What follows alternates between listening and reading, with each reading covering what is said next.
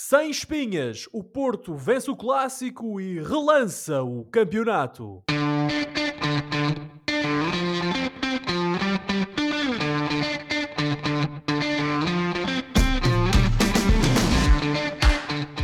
Bem-vindos a uma nova emissão dos Meninos de Ouro, o programa para quem gosta de bola e que está disponível todas as terças-feiras no Spotify, Apple Podcasts, Google Podcasts e em todas as outras plataformas onde se pode ouvir e descarregar podcasts.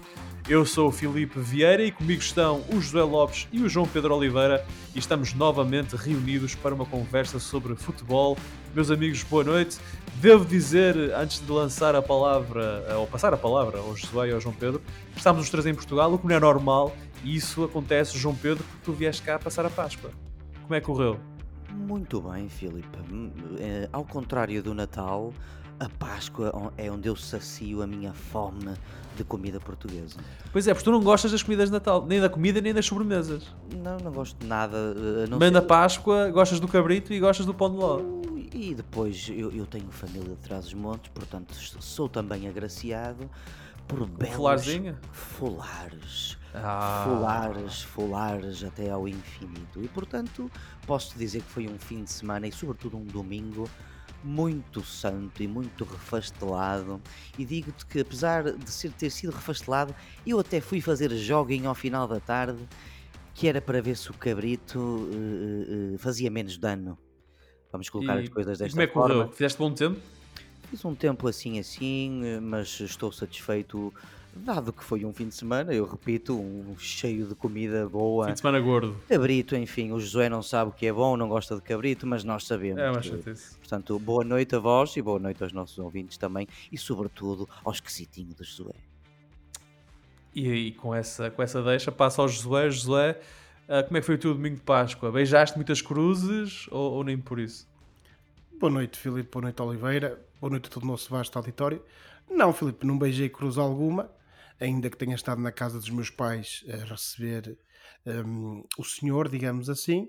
Mas, obviamente, como sinal de respeito, faz-se a tal nova vénia que tu referiste, mas, sobretudo, convive-se em família, naturalmente um convívio sempre bem acompanhado por um belo repasto e também bem regado, como se quer aqui no Minho.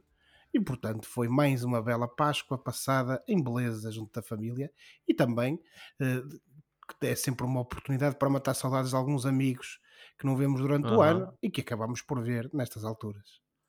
Não nos viste a nós, portanto, não mataste saudades nossas. Nós somos No só domingo de colegas. Páscoa. Nós somos só no colegas. domingo de Páscoa não vos vi, de facto, é verdade. É verdade.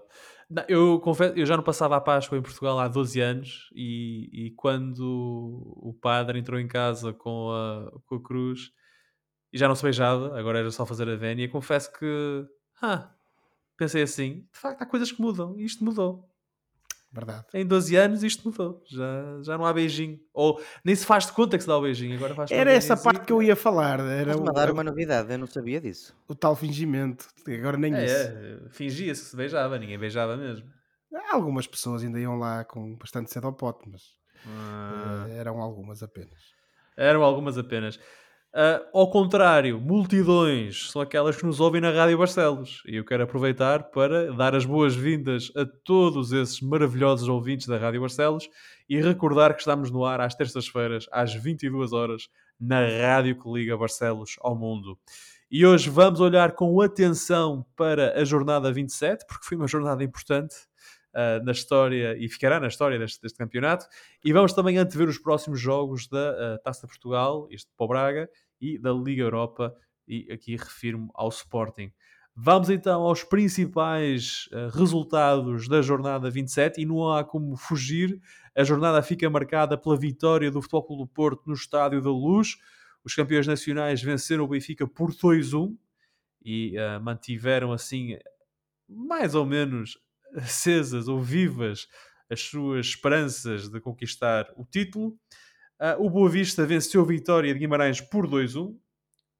O Famalicão foi a Passos de Ferreira vencer por 3-1. O Braga recebeu e venceu o Estoril Praia por 4-1.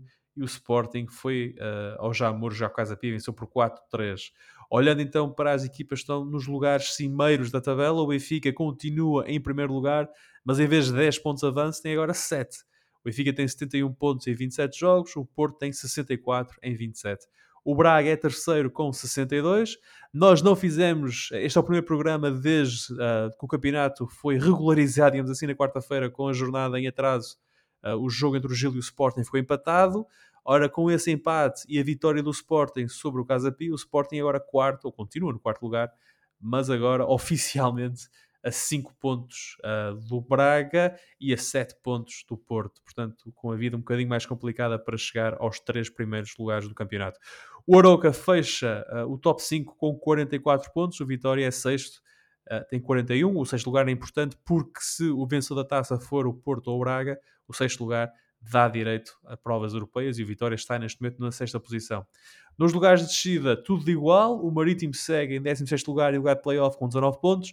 O Passos de Ferreira, 17, tem 17 pontos.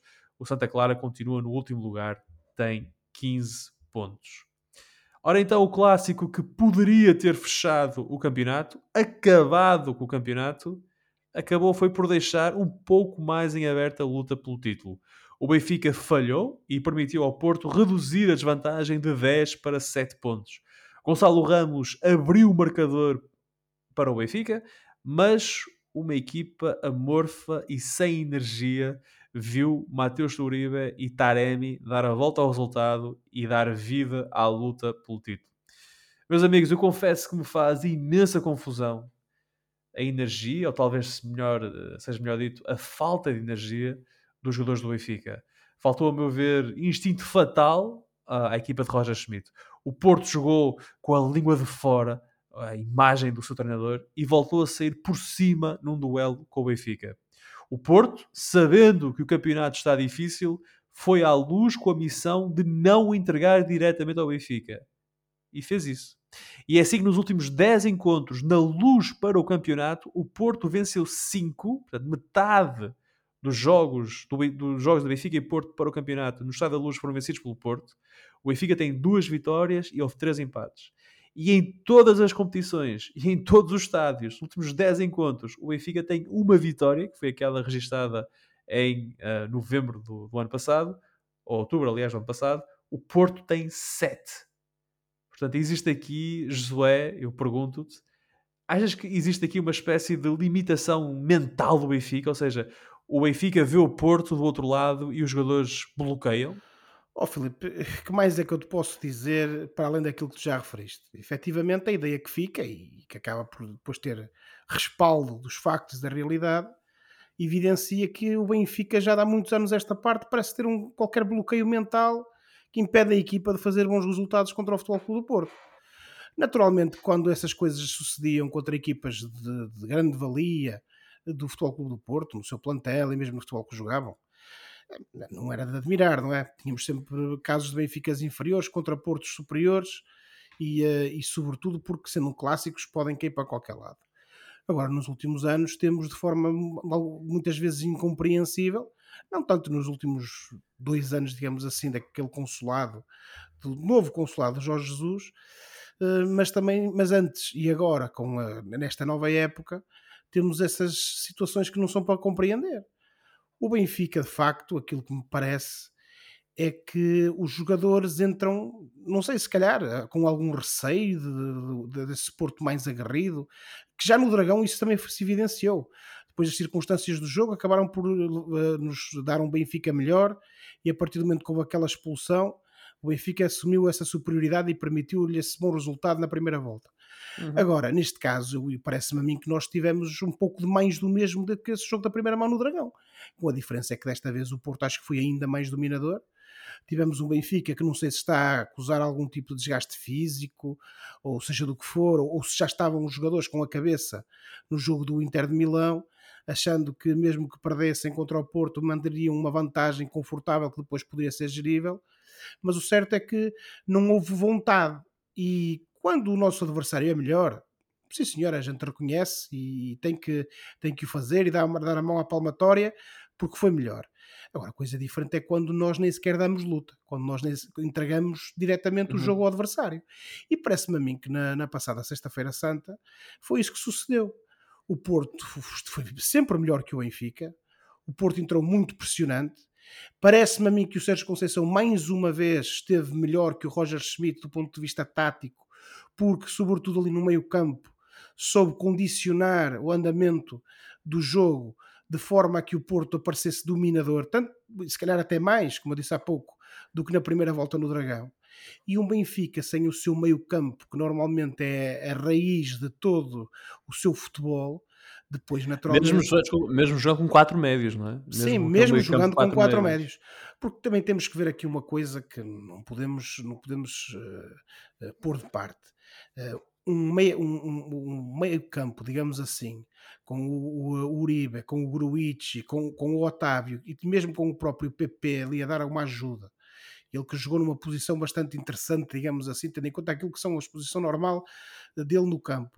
E depois até o próprio Galeno a dar uma, uma mão ali no, no, no miolo do terreno, procurando evitar que os próprios laterais do Benfica tivessem a possibilidade de depois também sair uh, uh, no ataque para a baliza do Diogo Costa acabaram por criar ali aquilo, vamos aqui utilizar um termo que é, que é usado noutros, noutros contextos, mas que era ali uma espécie de uma zona tampão que impediu que o meio-campo do Benfica um, não tivesse capacidade de se libertar dessas amarras e naturalmente que depois um Porto bastante pressionante acabou por construir, conseguir construir futebol que colocou o Benfica no, em, em contrapé.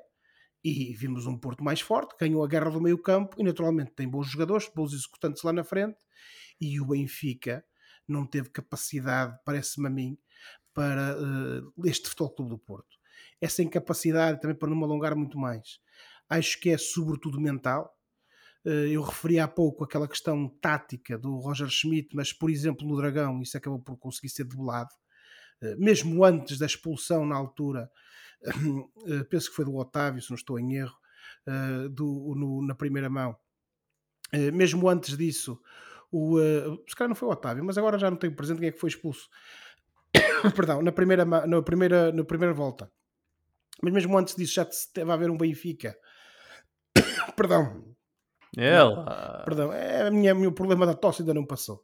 Mas já estava a haver um Benfica na altura que, que estava melhor e estava-se a conseguir soltar dessas amarras do Futebol Clube do Porto, mas desta vez não o conseguiu fazer.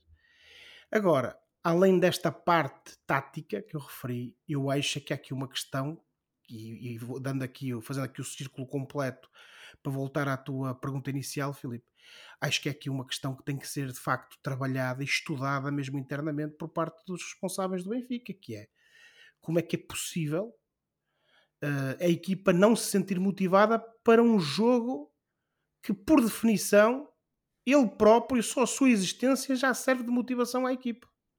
É o clássico. É o jogo contra o teu adversário. Jogas em casa perante uma, moldura, uma moldura humana impressionante que te veio apoiar.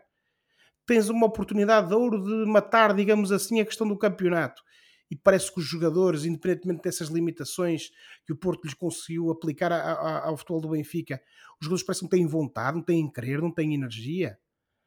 E, e com isto concluo. Seja porque os jogadores já tivessem a cabeça no jogo com o Inter, seja porque não estavam motivados, de uma maneira ou de outra, o Mr. Roger Schmidt aqui também tem as suas responsabilidades. Porque ele tem que ser a pessoa com a obrigação e, sobretudo, a capacidade de motivar os jogadores.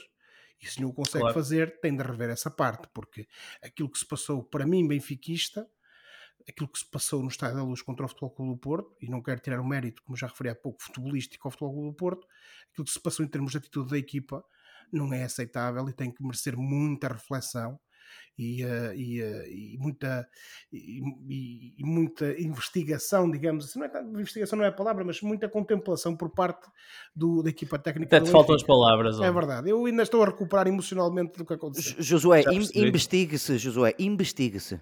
Oliveira, não, ah, não mas não só, só para, para complementar a tua informação, o jogador que foi expulso na primeira volta foi o Eustáquio. É verdade. Foi o Otávio, foi o Sim, foi o Eustáquio, exatamente. Peço desculpa. Eu, eu vou-vos confessar que não sei, eu, eu estava a ver o jogo e não sabia se os jogadores do Benfica estavam efetivamente nervosos. Perdão. Nervosos. Ou, por outro lado, se tinha alguma soberba. Ou seja, como entraram em campo com 10 pontos de avanço, viram-se a ganhar aos 10 minutos de jogo com o gol do Gonçalo Ramos e pensaram assim: ah, isto está feito Pode, é? pode eventualmente ter acontecido, não digo que não, mas de uma maneira ou de outra, uma equipa como o Benfica, com a experiência que já demonstrou noutros jogos e até contra outros adversários de tão boa valia como o Porto, ou até melhor, apanharem, eh, cederem, digamos assim, a essa soberba, epá, parece-me que então aí também há um descontrole emocional ou uma apatia a instalar-se que não é aceitável.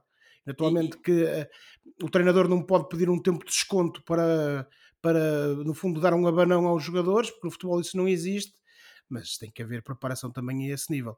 Eu sou muito sincero, eu estou a carregar muito nesta tecla, mas fiquei, e apenas só para esclarecer e ser bastante franco, eu fiquei muito mal impressionado com a performance do Roger Schmidt neste clássico. Muito mal. É, fica um bocado a ideia que se calhar o Roger Schmidt, com todos os méritos que tem esta temporada, nestes jogos grandes do campeonato, ele, eh, ele nunca está bem ao melhor nível, porque este jogo, durante alguns momentos, pareceu-me muito o jogo com o Sporting. Uh, Benfica uh, inconsequente, um Benfica sem chama, um Benfica sem garra, um Benfica sem capacidade para a conta do jogo. Um, e, se pensarmos que o Benfica já perdeu em Braga, já foi eliminado a taça de Portugal pelo Braga, o único bom resultado do Benfica contra uma equipa grande em Portugal é a vitória no Dragão. Por de resto, tem um empate em casa com o Sporting, agora uma derrota com o Porto, e tem duas derrotas. Lá, um é um empate com o Braga, mas, mas é como se fosse uma derrota, uh, o jogo da taça. E portanto, não sei se o Roger Schmidt também uh, tem de, de, aprender a trabalhar estes jogos grandes, porque são, tem, tem a sua própria história, tem a sua própria envolvência uh, do campeonato nacional, sendo que um dos grandes méritos dele, obviamente, é o facto do Benfica ter uh, ganho tantos jogos. os jogos Sim, tinha de ganhar, mas... não é? Ganhava sempre. Certo, Filipe, mas repara, no, jogo da primeira mão no Dragão, ele teve, por exemplo, a coragem e a clarividência de fazer aquelas alterações. Ao intervalo, sim, tirou o Enzo, imagina, tirou o Mário, imagina, imagina uh, e, que aquilo tem corrido mal na altura. O homem tinha sido crucificado por tudo e por, por toda a pessoa e mais alguma. Claro, claro, claro, claro. E correu bem e ele teve essa coragem e essa clarividência. Já vimos noutros contextos em que de facto parece que essa clarividência, essa coragem existe e, sobretudo, essa presença de espírito.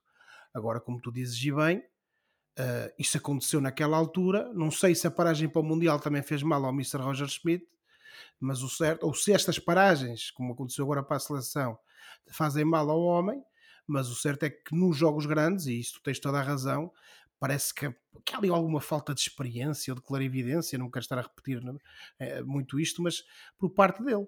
Se calhar há alguma coisa a trabalhar, não digo que não, ele também é um treinador jovem, eh, naturalmente também já treinou outros clubes grandes, não tão grandes como o Benfica, mas outros clubes grandes e, de, e que passaram em sítios importantes, mas fica essa dúvida e naturalmente que o homem tem é que eh, convencer-nos de que tem capacidade, qualidade para claro. que não vacilar nos próximos jogos grandes.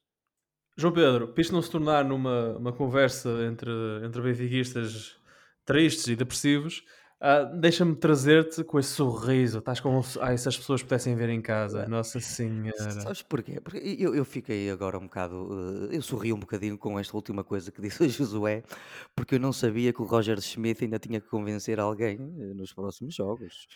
Pensava que agora o contrato mais dois anos, ele, vamos, ter, vamos ter quatro anos de Roger. Se ele já não tivesse convencido os benfiquistas, não teria renovado, por isso é que eu estou a foi, uh, foi, o, foi o nome mais aplaudido antes do jogo começar, uh, quando, quando foi elencado o 11 inicial do Benfica e o treinador no fim, foi o Roger Schmidt o mais aplaudido. Mas João Pedro, pergunto-te a ti como é que o Porto e como é que Sérgio Conceição, porque se o Benfica perdeu foi porque o Porto nem ganhou e soube ganhar um jogo, obviamente, como é que o Porto ganha este jogo no Estado da Luz? Olha, hum, um bocadinho para responder à primeira, aquela vossa confusão de como é que o Benfica perde sempre com o Porto na luz, uh, dizer que não sei, mas dizer que Ah, eles querem mais. Acho que é, neste, neste eles- o Porto quer mais.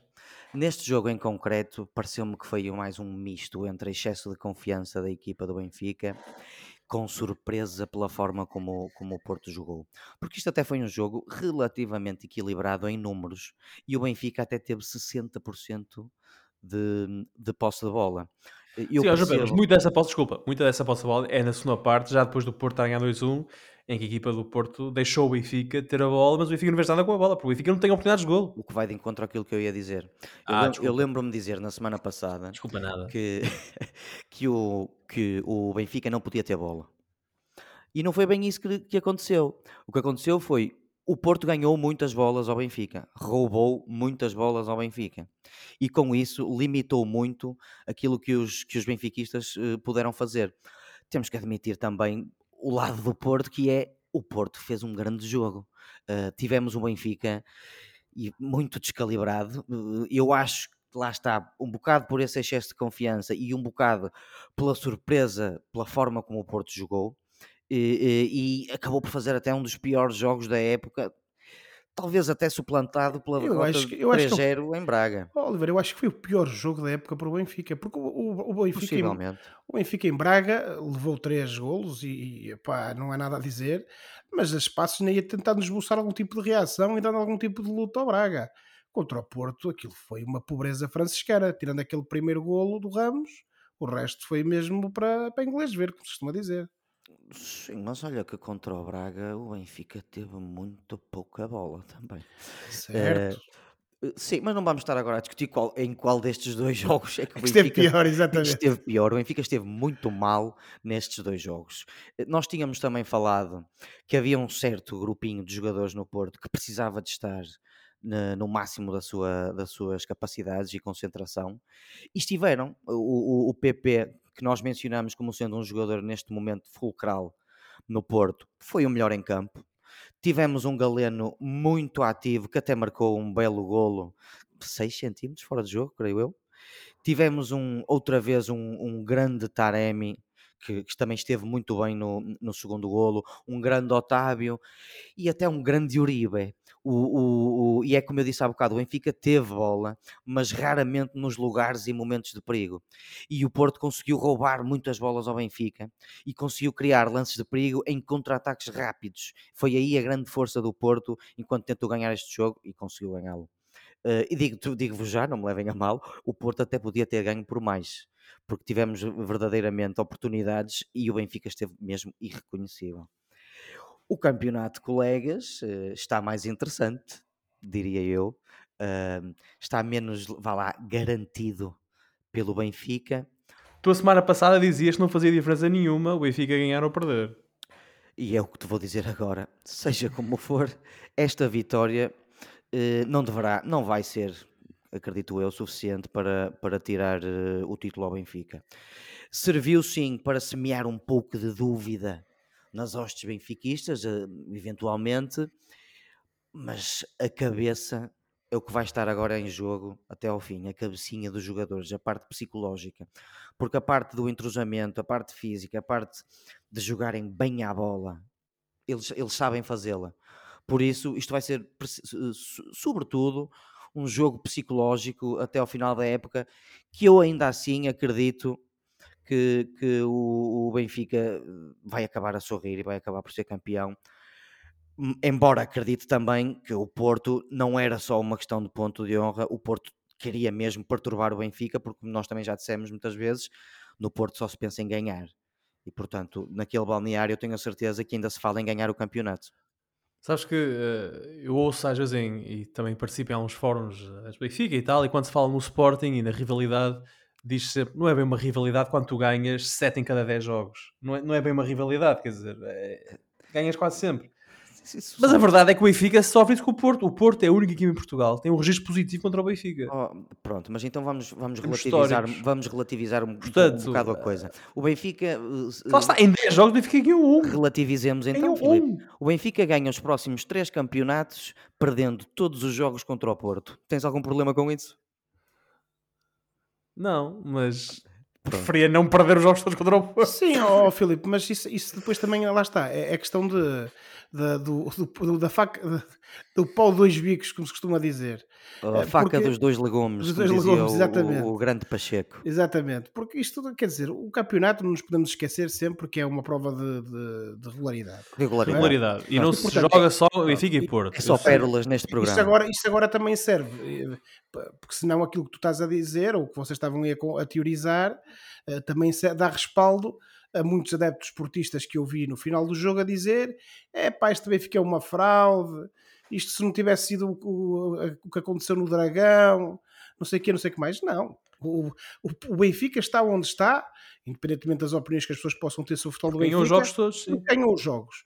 O Futebol Clube do Porto, se queria estar lá na frente e não estar neste momento a 7 pontos de distância, teria que ter feito o mesmo. Se não fez, Claro. o problema é deles porque é uma prova Claro. de regularidade.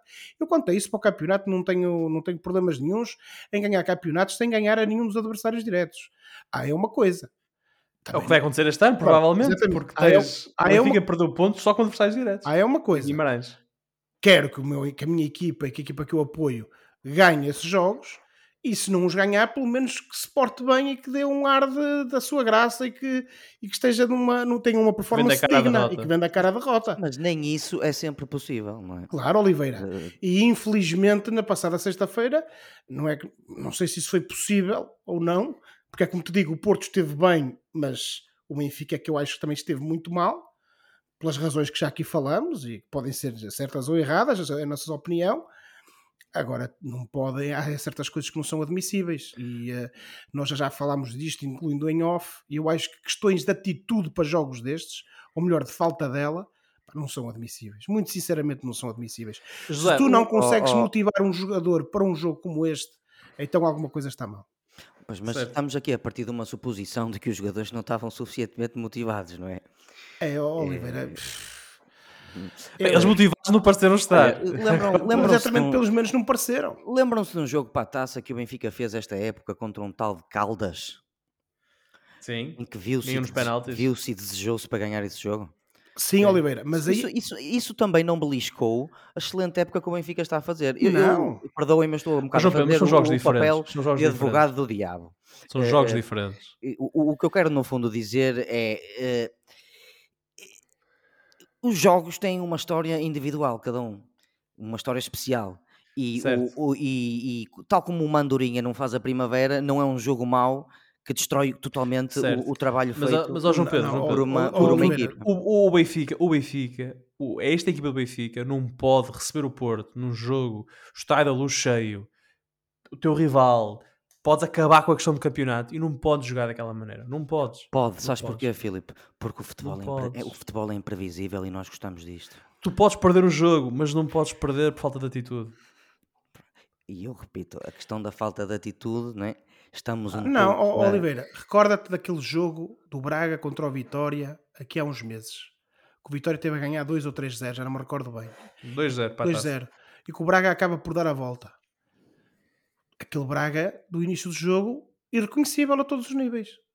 Irreconhecível a todos os níveis. Mas depois teve, pronto, mas depois teve a atitude e a vontade suficiente para, de forma melhor ou pior, dar a volta ao resultado. Ó, Josué, E às mas- vezes- Josué, às vezes o basta um Braga- lance. Mas o Braga Às- não é um grande, o Braga é um enorme. Não tem nada é a um ver clube, é um clube jo- diferente. Não. Oliveira, não. O jogo, um, um Eu agora estou a brincar. um clássico, Não, mas- um mas- clássico domingo, um clássico domingo, para mim, em termos emocionais, para quem o joga, tem o mesmo peso com um, com um Benfica Porto ou um Porto Benfica. Se não mais.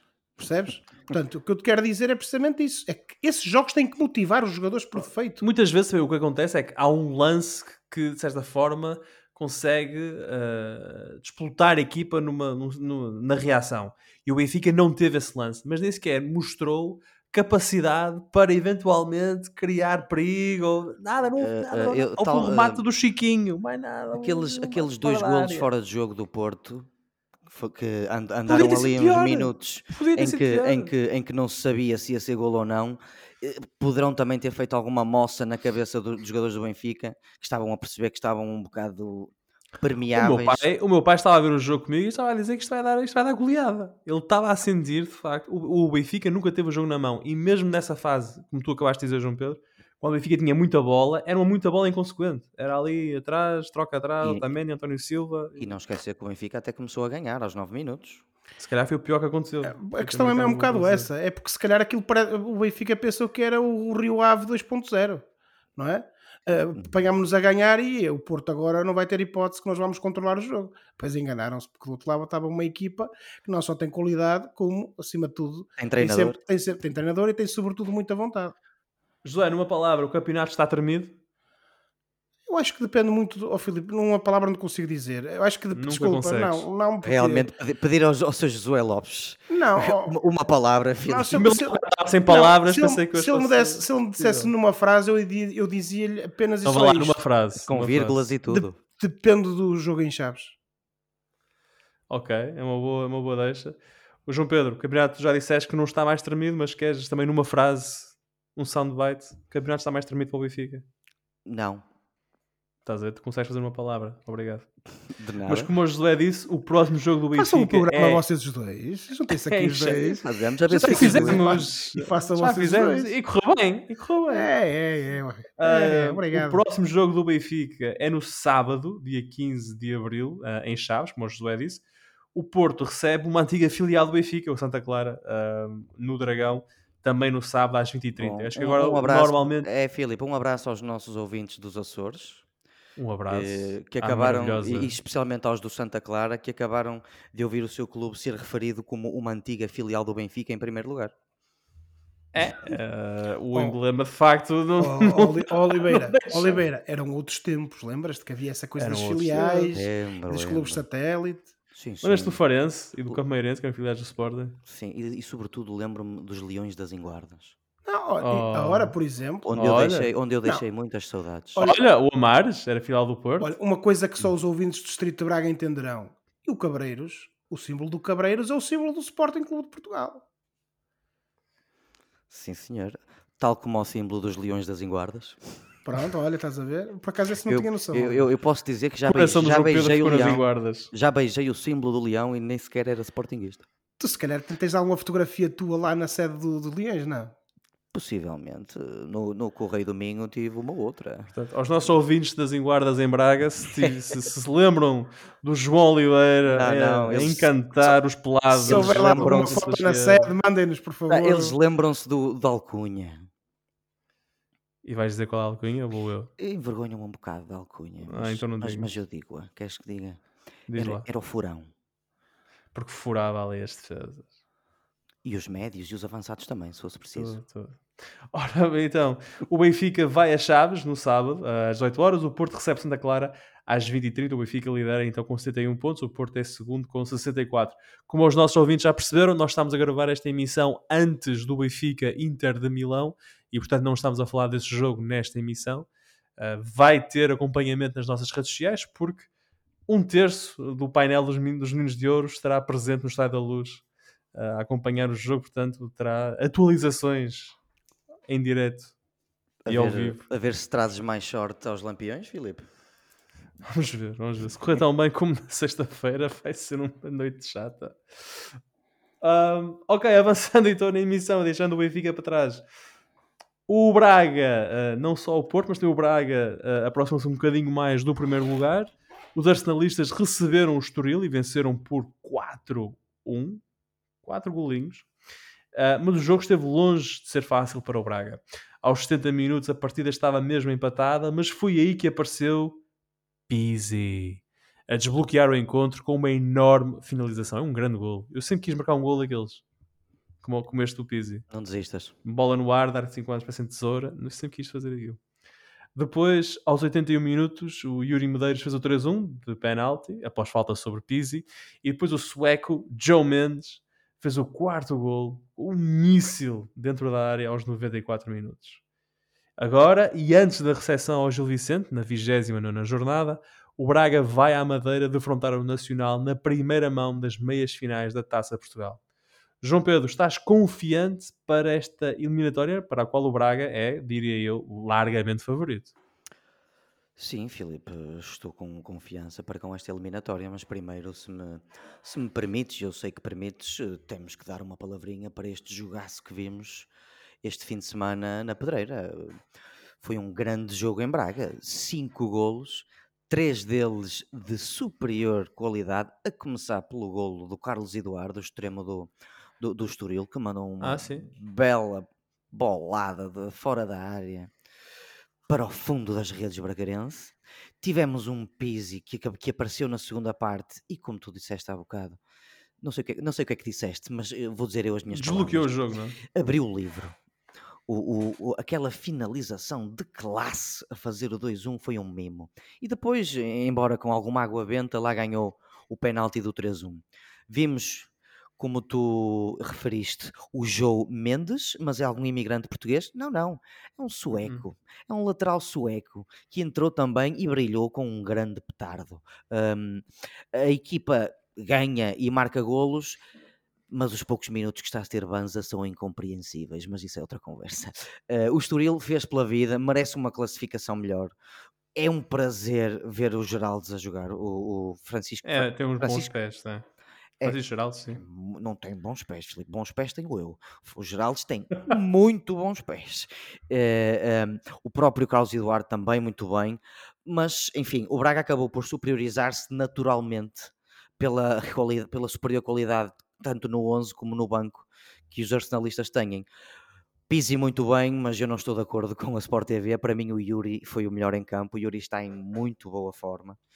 E veremos como é que vai ser o resto do campeonato. Não estamos agora a dissertar sobre como é que vai ser o resto do campeonato do Braga, porque já dissertamos muito. Passamos para o Nacional, não é? O Nacional. Taça. Vamos falar da taça. Orient... Que, é quarta... que é amanhã, quarta-feira.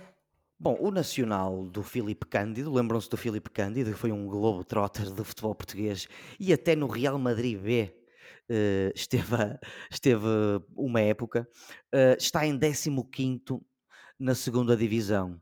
Uh, é uma equipa que tem sete vitórias, sete empates e 13 derrotas na, na, na segunda só liga tem, portuguesa. Só tem dois pontos de avanço para o Bessado, que está no lugar de playoff. Só tem três pontos de avanço para o Bessado, dois, portanto, dois, dois. dois, perdão, tem 28, a Bessado tem, tem 26. E, ou seja, estamos a falar de um aflito da segunda liga que ainda assim derrotou o Angrense, o Oliveirense, o Tondela, o Rabo de Peixe e o Casa Pia por 5-2 fora.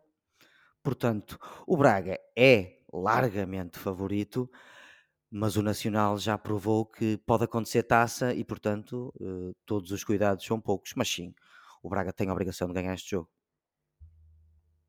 José, que antevês para este, este jogo? Esta é a primeira mão da meia-final da taça na Chopana. Oh, Filipe, eu já não digo nada, porque da outra vez eu também disse que o Nacional ia ser massacrado e eles acabaram por passar. É verdade, José. Portanto, acho que é melhor estar calado. Mais valia eh, teres ficado calado. É verdade, acho que é melhor estar calado, mas eh, sempre posso dizer, digamos, que acho que o Braga tem capacidade mais do que suficiente isso ficou visível no jogo contra o Estoril, a superioridade bracarense e sobretudo a qualidade do, que tem no banco que pode ir buscar para resolver os jogos, mas acho que vamos ter um Braga que vai estar eh, naturalmente por cima, parece-me a mim, Uh, mas é como disse, não vou antecipar resultados, taça pode acontecer sempre, apenas vou dizer que o Braga é favorito.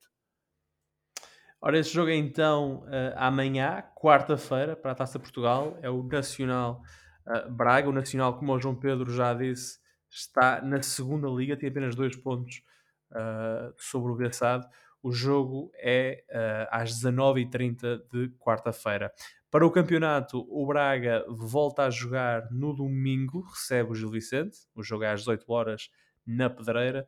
Já o Estoril recebe na Moreira o Portimonense. O jogo é às 13h30 de sábado. O Sporting visitou o Jamor no domingo de Páscoa que também era outra, outra novidade. No meu tempo não havia jogos no domingo de Páscoa, agora há, e muito bem.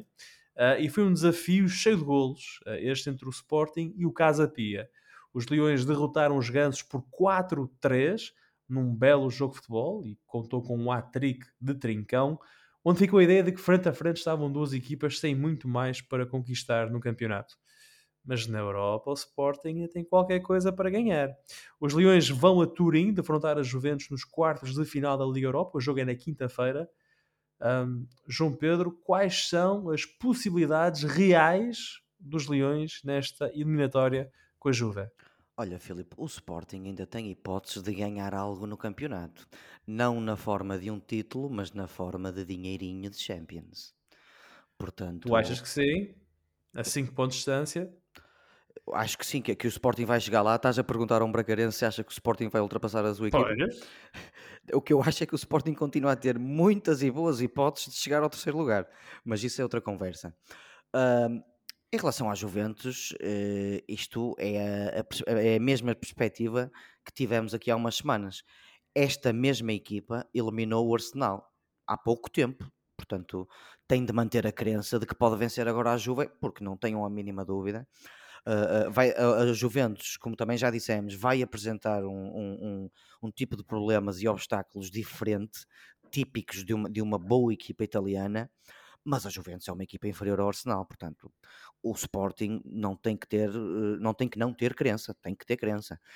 E ainda para mais, estamos a falar de uma Juventus que eh, não está assim tão bem, estão em sétimo lugar na, na Série A, estão a, a 4 Se- pontos Ó- da Oliveira, Europa. Oliveira, esse, sétimo lugar é enganador. Tens que lhe pôr mais 15 pontos em cima. Se fôssemos, se fôssemos olhar só a performance desportiva, tinhas que pôr mais 15 pontos em cima. Mas sim, Sim, mas, mas deixa-me, tu já vais perceber o meu raciocínio. Ok, ok, ok. Eh, portanto, estando a 4 pontos da Europa e a 8 dos lugares de Champions, a Europa League é a porta para a Champions League da Juventus. Ou seja, eu acredito que no seio do balneário da Vecchia Senhora haja essa crença de que podem ganhar a Liga Europa, até porque é o único título que podem ganhar. E, como eu já disse, é, é esta a porta para, para ganharem a Liga dos Campeões. Portanto, aquilo que eu antevejo é um jogo, é uma eliminatória muito complicada para o Sporting. Espero que seja equilibrada, que não estamos aqui para aqui a falar e de repente o Sporting leva 3 em casa e- 4 fora. Eh, não, eu, eu acredito que tem tudo para ser uma, uma, elimina, uma eliminatória equilibra- equilibrada, até porque jogadores como o Pote eh, já estão em boa forma outra vez, o Adan já está melhorzito. eh, ehm, o próprio Paulinho também não tem estado assim tão mal, a equipa O tem Trincão. crença, e era isso que eu ia dizer. O Trincão, muito criticado esta época, foi melhorando aos poucos. Este fim de semana até já fez o primeiro hat-trick da carreira, está melhor, está mais confiante, é um jogador rápido, muito bom, eh, está melhor a finalizar, que era um, que era um problema dele, era, era a finalização, e depois com aquela qualidade técnica, não há como não achar que, por exemplo, o Trincão, na próxima época, não fará uma época já melhor do que esta individualmente. Mas voltando um bocado à Juventus, isto tem tudo para ser equilibrado e o Sporting tem de manter a crença. Desculpa, diz José. Não, não, Oliveira, eu é que te ia interromper. Estás como outro, desculpa por me interromperem. Sorry. Sorry again. A- a- Apenas para lançar aqui também um- uma questão. Vocês acham que este trincão que temos visto vale, entre aspas, hum, os 20 milhões que o Sporting vai ter que dar por ele ao Barcelona no final da época? Eu tenho dúvidas que isso vai concretizar. Acho que vai haver aí uma renegociação qualquer. Pode haver, mas supostamente é o que está assinado entre os clubes. Não é, eu acho que mais do que uma questão de valer ou não, é uma questão do, do Sporting ter esse dinheiro para gastar nele. É, também, também, também. É isso. Eh, eventualmente poderá haver agora um bocado alto outros fogos a pagar, eh, mas, mas não, não sei. Realmente é uma boa pergunta. Eu, como sou um crente no, no Trincão, talvez daria esse dinheiro, mas o dinheiro não é meu, por isso. Não, mas Oliveira, eu nem questiono, eu nem, eu nem questiono a qualidade do jogador, é mesmo, ah, ah, a opor- digamos assim, ah, o timing financeiro do compromisso do Sporting. Exatamente. É que são ser- 20 milhões para dar numa época em que provavelmente o Sporting fica Exatamente. fora de Champions.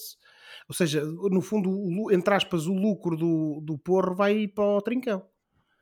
E, mas olha, colocaste aí uma boa, uma boa questão, porque uma coisa é o Sporting acabar em quarto, outra é o Sporting acabar em terceiro, não é? Exatamente. E, e- e talvez acabando em terceiro e indo à Liga dos Campeões, talvez haja mais hipótese de contratarem o Trincão. Mas sim, 20 milhões eh, eh, é capaz de ser demasiado dinheiro para aquilo que o Sporting Eu estará sou, na sou muito sincero e também para não esticarmos mais este, tema, este não tema, digamos assim. eh, eu acho que o compromisso que o Sporting assumiu no início da época relativamente ao Trincão é alguma coisa inenarrável.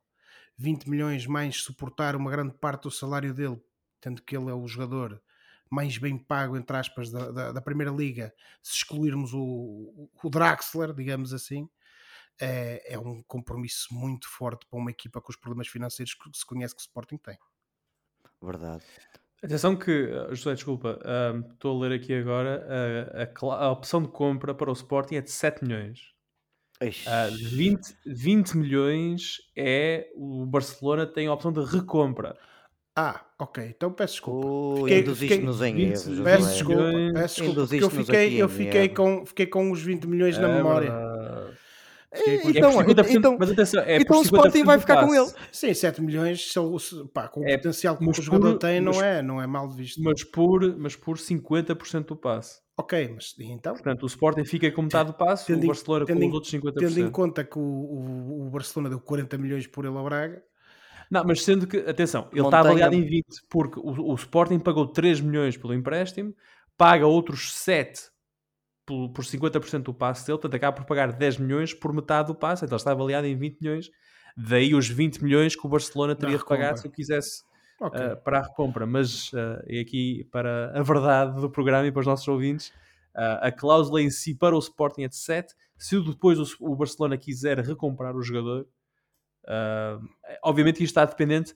Há uma, há uma cláusula no contrato que diz que se, o Sporting fica uh, isento de pagar os 7 milhões se descer de divisão.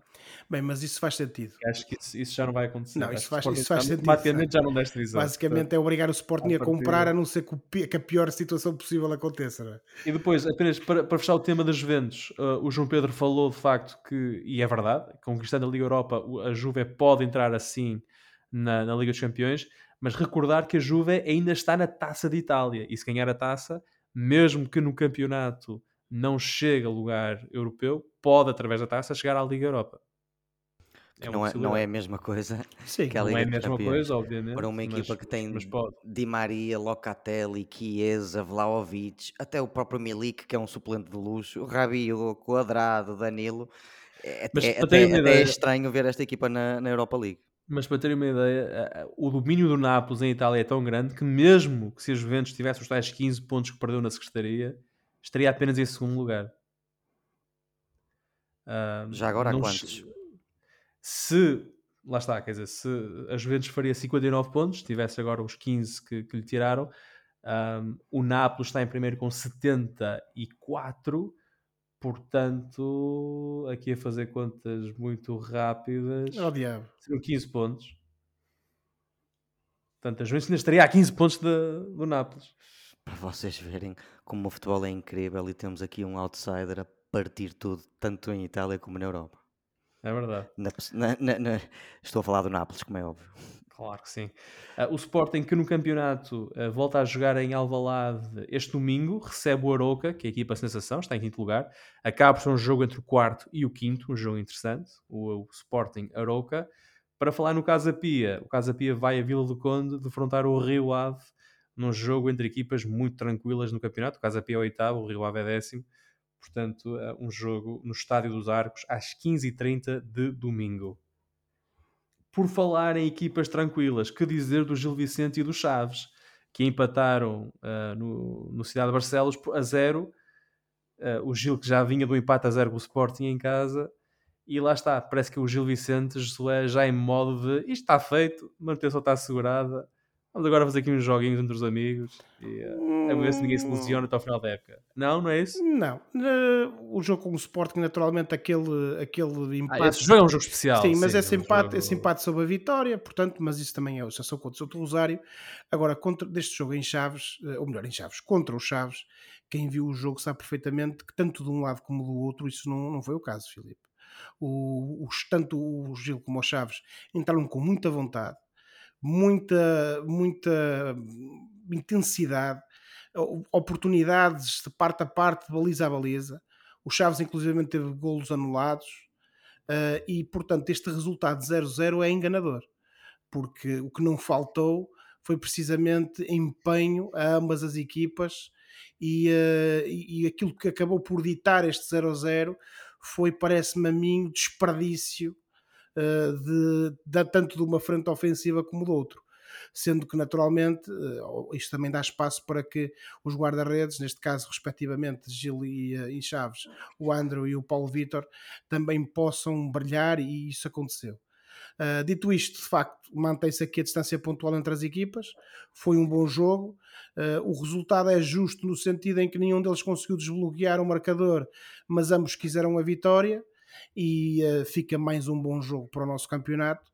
Esperemos para ver o que é que vai acontecer, mas olhando para a tabela classificativa, aí sim tenho que te dar razão, porque é a realidade dos factos.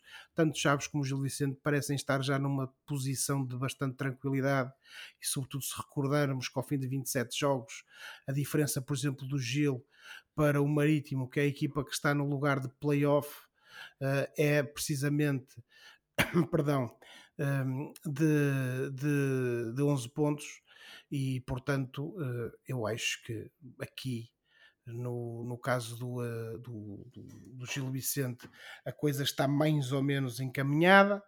Uh, já passamos esta barreira do, do psicológica do, dos 30 pontos uh, e portanto esta diferença aqui de 12 pontos, há um bocado disse 11, mas são 12 pontos, permite efetivamente uh, ao Gil Vicente abordar o resto do campeonato com tranquilidade, ou mesmo se passando contra os Chaves.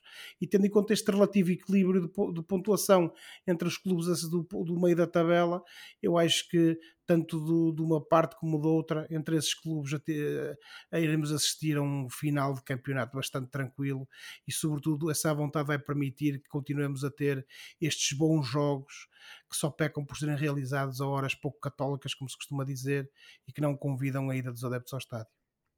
Falar na Páscoa, não é? Pouco católico. Um jogo no, na segunda-feira às 8 e, 8 e um quarto da noite, não foi?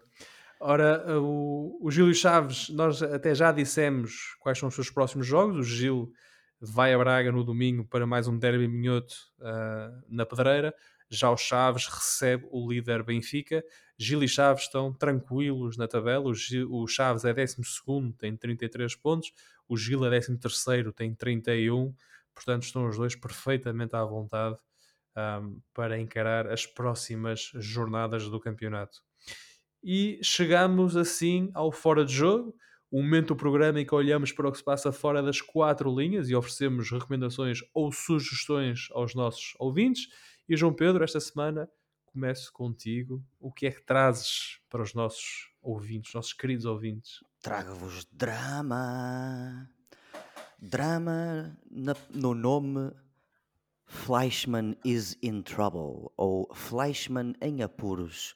Isto é uma minissérie de oito episódios que estreou na FX e entretanto passou pela Hulu e está agora no, no na Disney Plus. Uh, o Flashman is in Trouble é um, é um drama, uma minissérie criada por Taffy Brodesser Ackner, baseado no seu romance de 2019. Portanto, isto é um caso diferente. Estamos a falar de uma, de uma pessoa.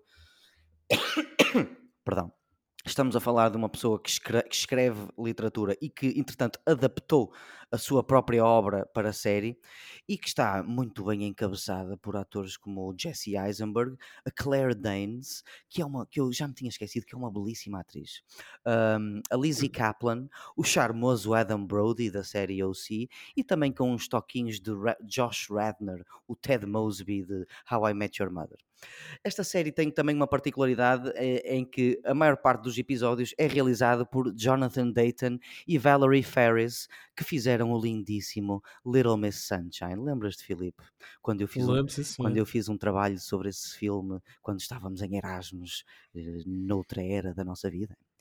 Uh, portanto, esta série é sobre o Toby Fleischman, que é um homem recentemente divorciado, no início dos seus 40, que começa a usar aquelas aplicações de, de, encontros pela primeira vez.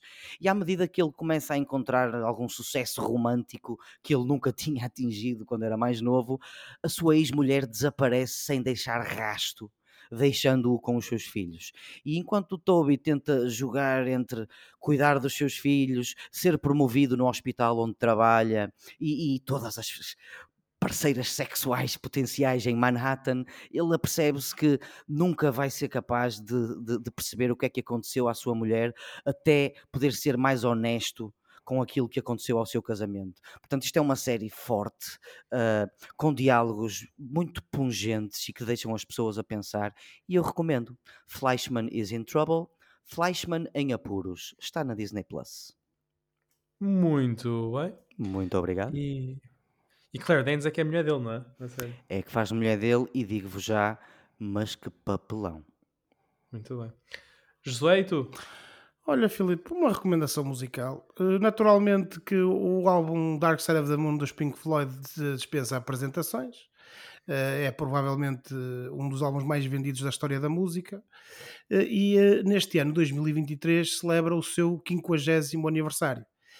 Normalmente os Pink Floyd são conhecidos por fazerem a cada passo edições supostamente melhores e mais abrangentes dos seus álbuns, mas para comemorar este 50 aniversário, apresentam-nos aquilo que é apelidado por parte da banda da Deluxe Edition de, deste álbum.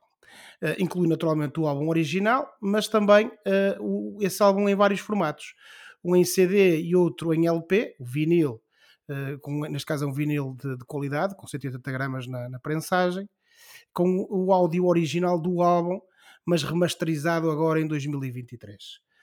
Um, uma, um DVD também com misturas uh, estéreo remasterizado em 5.1 surround para termos áudio em uh, uh, alta definição e um Blu-ray também com essas misturas áudio, mas aí com alta resolução. Eu agora não vou estar aqui a explicar naturalmente aos nossos ouvintes o que é que isto quer dizer, aqueles que são mais dados ao estudo das diferentes qualidades de edição eh, compreenderão, os outros convido-os a ler, eh, até porque eh, estas misturas de estéreo também vêm num outro disco que vem nesta nesta, nesta coletânea, digamos assim, neste packaging, esta Deluxe Edition, uh, em uh, formato Dolby Atmos e também em alta resolução remasterizada. Em termos de, ainda de áudio, esta caixa inclui o álbum na sua versão gravada ao, uh, ao, vivo no Wembley Empire Pool em Londres em 1974, também nesses formatos CD e LP, e depois dois singles de 7 polegadas que na altura foram lançados uh, com Money e Any Color You Like e também a Sandem e A Time.